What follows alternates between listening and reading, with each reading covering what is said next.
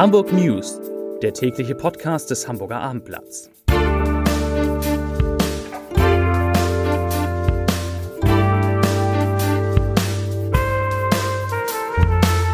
Herzlich willkommen. Mein Name ist Lars Heider und heute geht es um die Maßnahmen, mit denen Hamburg seinen Energieverbrauch in den kommenden Monaten deutlich verringern will. Weitere Themen in der Cum-Ex-Affäre gibt es gute Nachrichten für Bundeskanzler Olaf Scholz. Die Hamburger Polizei sucht einen mutmaßlichen Vergewaltiger.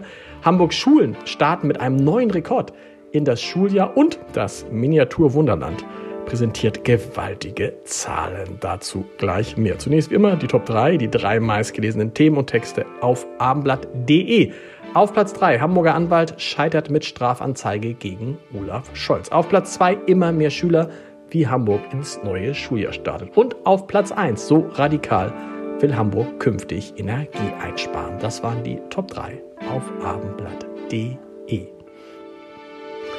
Nun macht auch Hamburg ernst mit dem Energiesparen. Ich deutete es oben schon an. Heute hat der rot-grüne Senat einen detaillierten Energiesparplan beschlossen, mit dem die Stadt ihren Beitrag dazu leisten will, damit es in Europa nicht zu einer Gasmangellage kommt.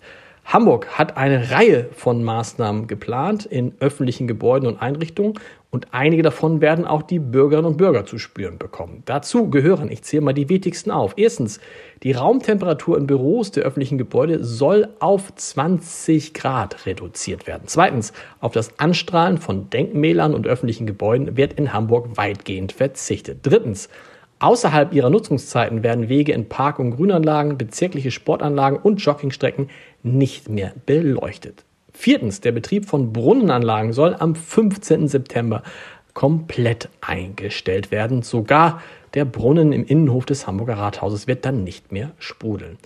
Äh, sind wir fünftens, sechstens, die Alzerfontäne sowie der Brunnen und der Geysir im Inselpark werden ebenfalls abgeschaltet und die Wasserspiele sowie die Wasserlichtorgel in Planten und Blumen wird eingestellt. Und letztens, die Nutzung von Aufzügen in öffentlichen Gebäuden wird eingeschränkt, Paternoster werden ausgeschaltet. Das zu den Energiesparmaßnahmen in Hamburg. In der sogenannten Cum-Ex-Affäre hat die Generalstaatsanwaltschaft Hamburg eine Beschwerde vom Hamburger Staranwalt Gerhard Strate gegen die Nichteinleitung von Ermittlungen gegen Bürgermeister Peter Tschentscher und dessen Vorgänger Bundeskanzler Olaf Scholz abgewiesen.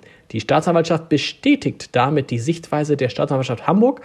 Eine Sprecherin sagte, die Staatsanwaltschaft habe im März erneut davon abgesehen, Ermittlungen gegen Scholz und Scholz und Tschentscher aufzunehmen, weil sie weiterhin keinen Anfangsverdacht sehe. Aus der Strafanzeige von Gerd Strate hätten sich keine Erkenntnisse ergeben, die Anlass geboten hätten, von der früheren Entscheidung gegen die Aufnahme von Ermittlungen abzuweichen. Boah, das ist ein ziemliches Juristendeutsch. Das heißt aber so viel, der Versuch von Gerhard Strate, doch noch einmal eine Strafanzeige gegen Olaf Scholz und Peter Tschentscher zu stellen, der ist vorerst gescheitert.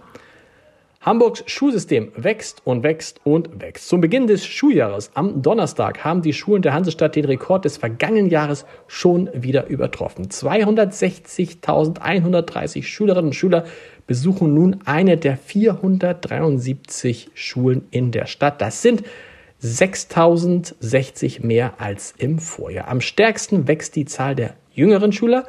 Allein die ersten Klassen starten mit rund 800 Kindern mehr als im vergangenen Schuljahr.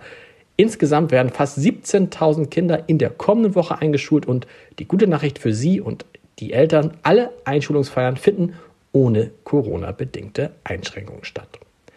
Das Miniatur Wunderland in Hamburg hat die Rekordmarke von einer Million Arbeitsstunden für den Ausbau der Modellfläche geknackt. Umgerechnet seien dies mehr als 41.000 Tage, rund 6.000 Wochen oder 114 Jahre, die seit der Eröffnung 2001 an der über 1500 Quadratmeter großen Modelleisenbahnanlage gearbeitet worden sind.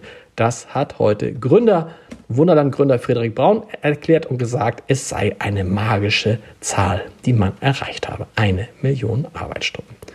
Eine junge Frau ist am Montagabend im Stadtteil Rahlstedt Opfer einer versuchten Vergewaltigung geworden. Nach Angaben der Polizei wurde die 28-Jährige zwischen 23 Uhr und 23.30 Uhr auf einem unbeleuchteten Verbindungsweg zwischen den Straßen bei der Neuen Münze und Schierenberg attackiert. Trotz umfangreicher Fahndungsmaßnahmen ist der mutmaßliche Täter nicht gefunden worden. Die Polizei beschreibt ihn wie folgt. Er ist etwa 20 bis 25 Jahre alt, etwa 1,65 Meter groß und er trug zum Zeitpunkt der Tat ein ärmelloses blaues Top und helle Shorts. Wer Hinweise im Zusammenhang mit dieser Tat geben kann, wird gebeten, sich unter Telefon 040 4286 56789 040 für Hamburg 4286 56789 bei der Polizei zu melden. Zum Podcast-Tipp des Tages. Er war anderthalb Jahrzehnte einer der bekanntesten Medienmanager Deutschlands, gehörte zu den ersten, die rein digital dachten.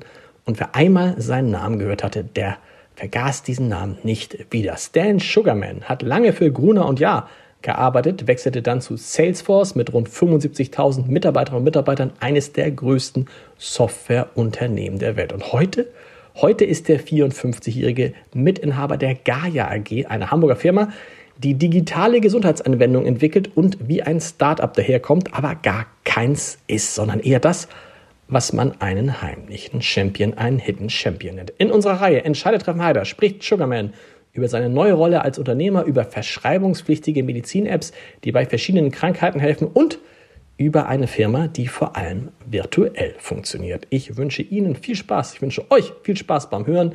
Die Hamburg News gibt es morgen wieder um 17 Uhr. Bis dahin. Tschüss.